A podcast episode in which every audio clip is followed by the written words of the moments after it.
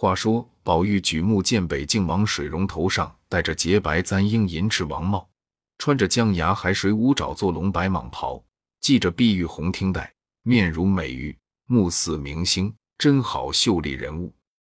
宝玉忙抢上来参见，水溶连忙从轿内伸出手来挽住。见宝玉戴着束发银冠，勒着双龙出海抹额，穿着白蟒箭袖，围着攒珠银带。面若春花，目如点漆。水溶笑道：“名不虚传，果然如宝似玉。”因问：“贤的那宝贝在哪里？”宝玉见问，连忙从衣内取了地玉过去。水溶细细的看了，又念了那上头的字，因问：“果灵验否？”贾政忙道：“虽如此说，只是未曾试过。”水溶一面几口称其道义，一面理好彩绦。亲自与宝玉戴上，又携手问宝玉几岁，读何书。宝玉一一的答应。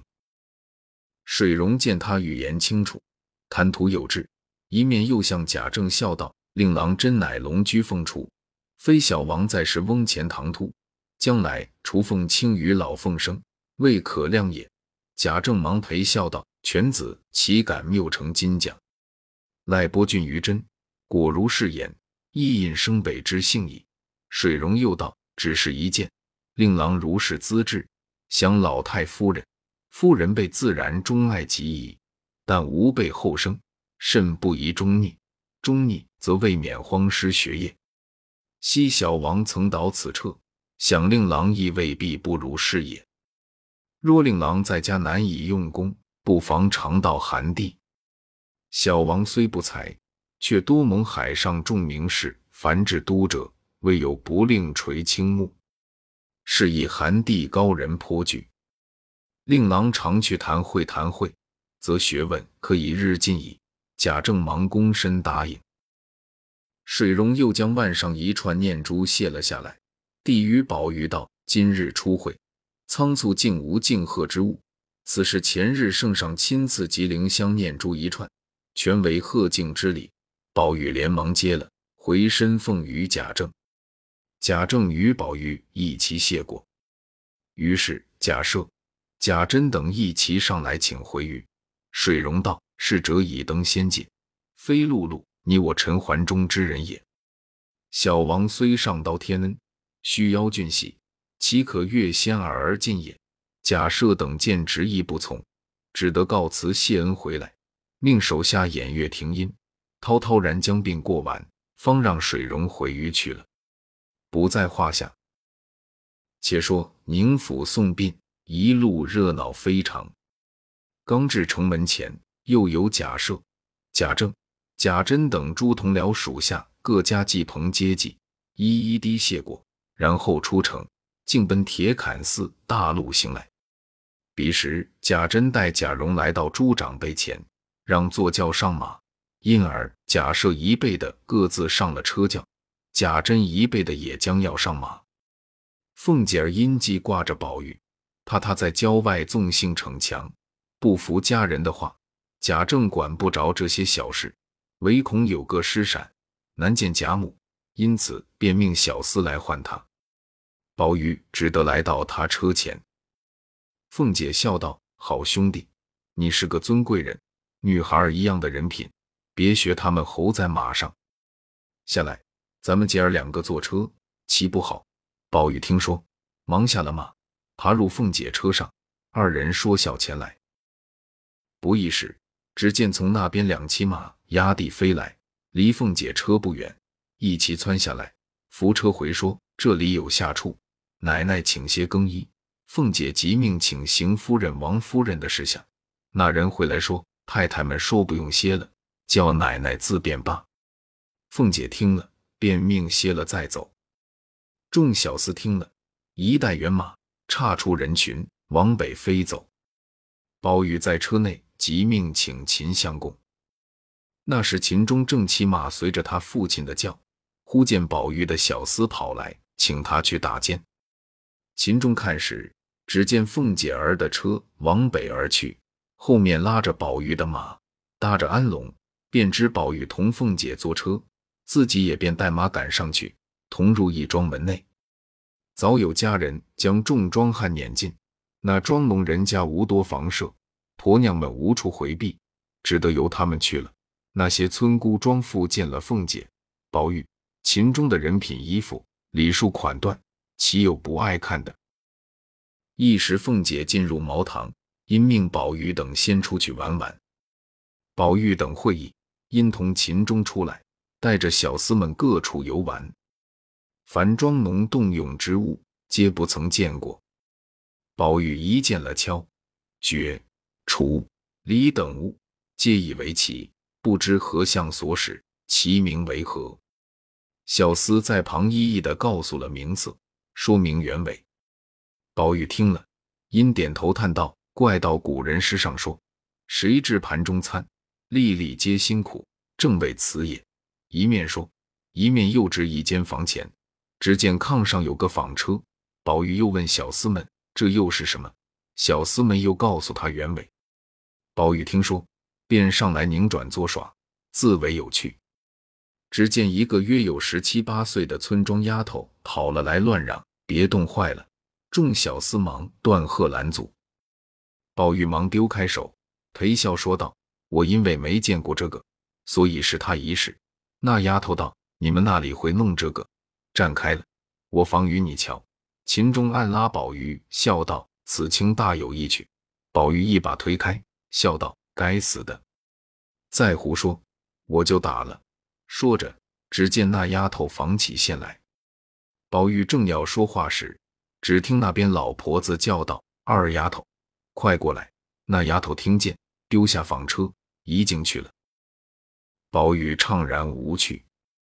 只见凤姐儿打发人来叫他两个进去。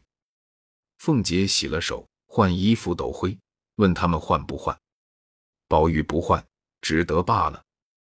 家下仆妇们将带着行路的茶壶、茶杯、什锦屉盒，各样小食端来。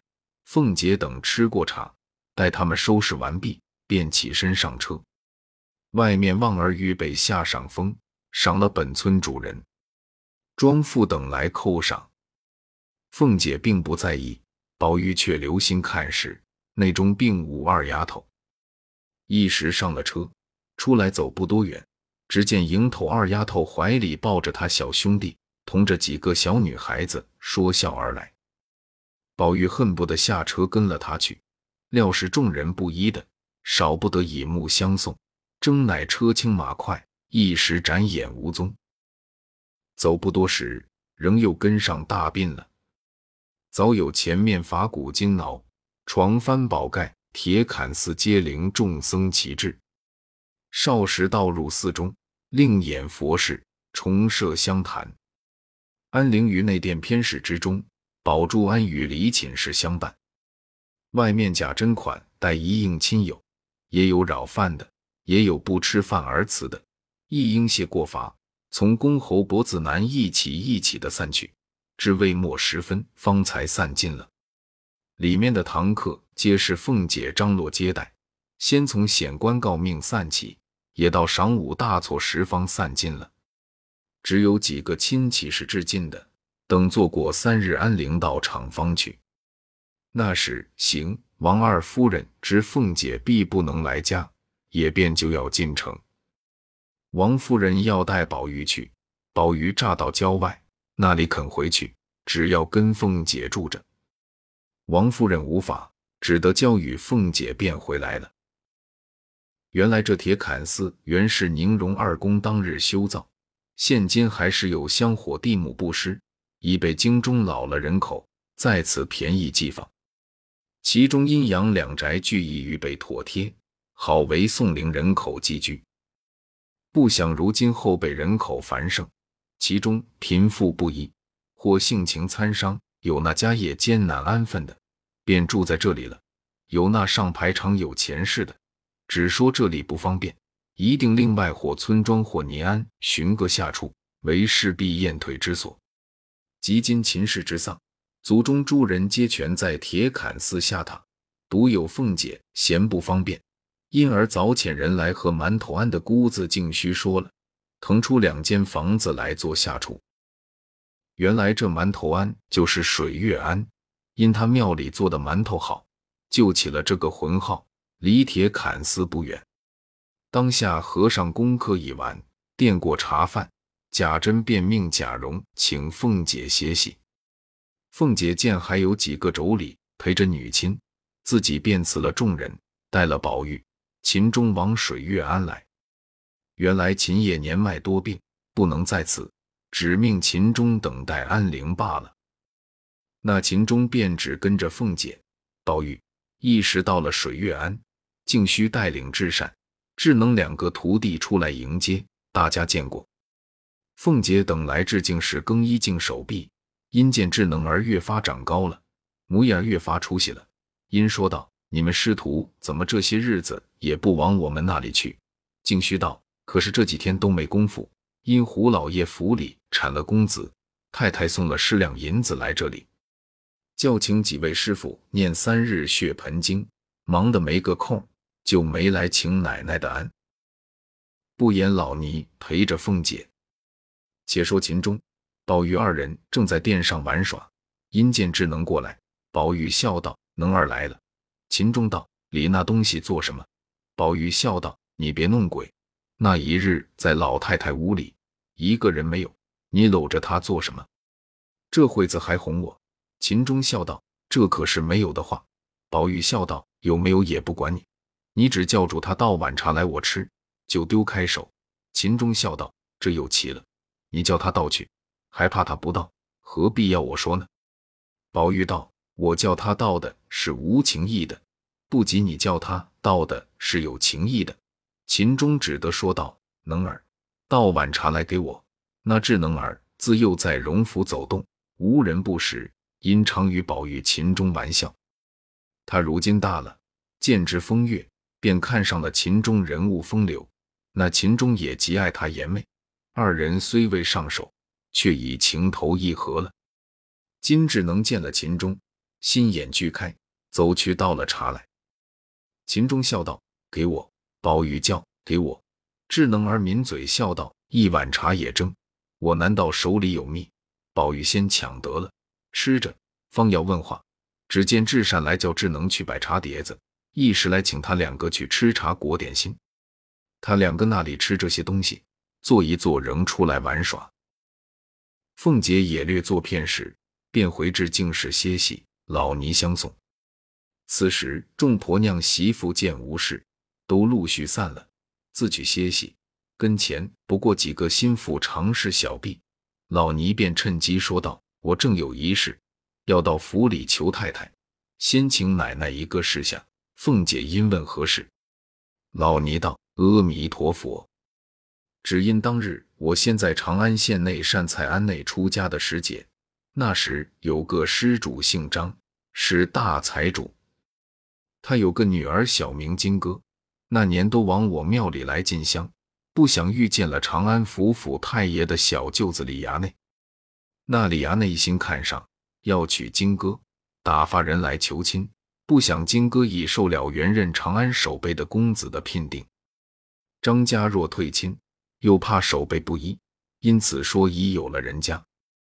谁知李公子执意不依，定要娶他女儿。张家正无计策，两处为难。不想守备家听了此言，也不管青红皂白，便来作践辱骂，说一个女儿许几家，偏不许退定礼，就打官司告状起来。那张家急了，只得着人上京来寻门路，赌气偏要退定礼。我想，如今长安节度云老爷与府上最气，可以求太太与老爷说声，打发一封书去，求云老爷和那守备说一声，不怕那守备不依。若是肯行，张家连亲家孝顺也都情愿。凤姐听了，笑道：“这事道不大，只是太太再不管这样的事。”老尼道：“太太不管，奶奶也可以主张了。”凤姐听说，笑道。我也不等银子使，也不做这样的事。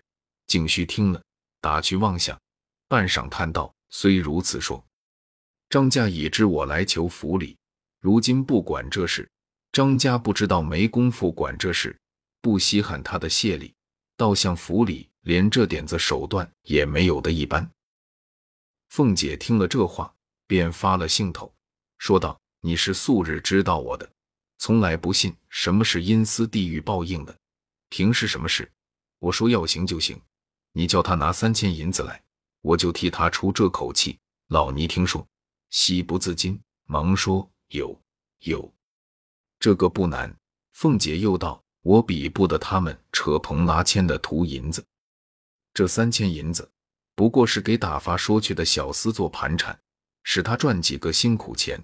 我一个钱也不要他的，便是三万两，我此刻也拿得出来。”老尼连忙答应，又说道：“既如此，奶奶明日就开恩也罢了。”凤姐道。你瞧瞧我忙的那一处少了我，既应了你，自然快快的了结。老尼道：“这点子是，在别人的跟前就忙得不知怎么样；若是奶奶的跟前，在天上些也不够奶奶一发挥的。只是俗语说的，能者多劳。太太因大小事见奶奶妥帖，月性都推给奶奶了，奶奶也要保重金体才是。一路话奉承的凤姐越发受用。”也不顾劳乏，更攀谈起来。谁想秦钟趁黑无人来寻智能，刚至后面房中，只见智能独在房中洗茶碗。秦钟跑来便搂着亲嘴，智能急得跺脚说：“这算什么？再这么我就叫唤。”秦钟求道：“好人，我已急死了，你今儿再不依，我就死在这里。”智能道：“你想怎样？”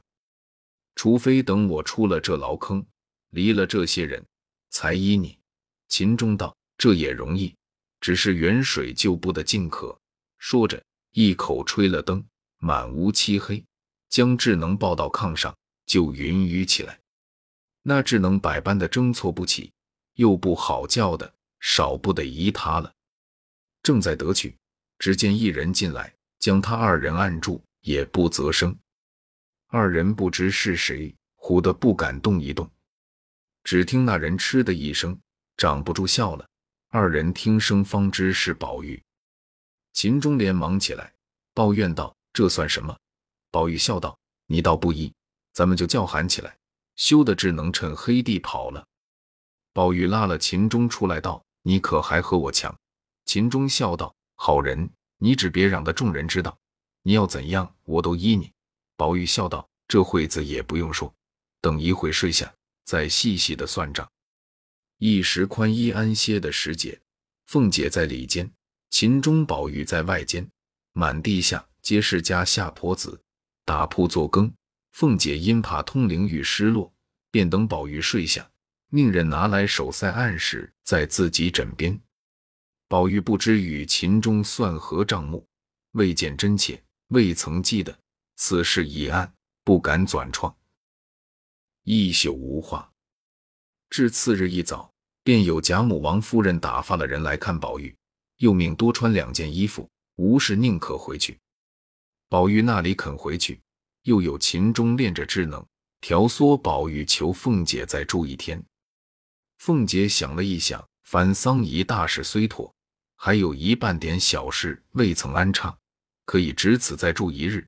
岂不又在贾珍跟前送了满情？二则又可以完净虚那事，三则顺了宝玉的心。贾母听见，岂不欢喜？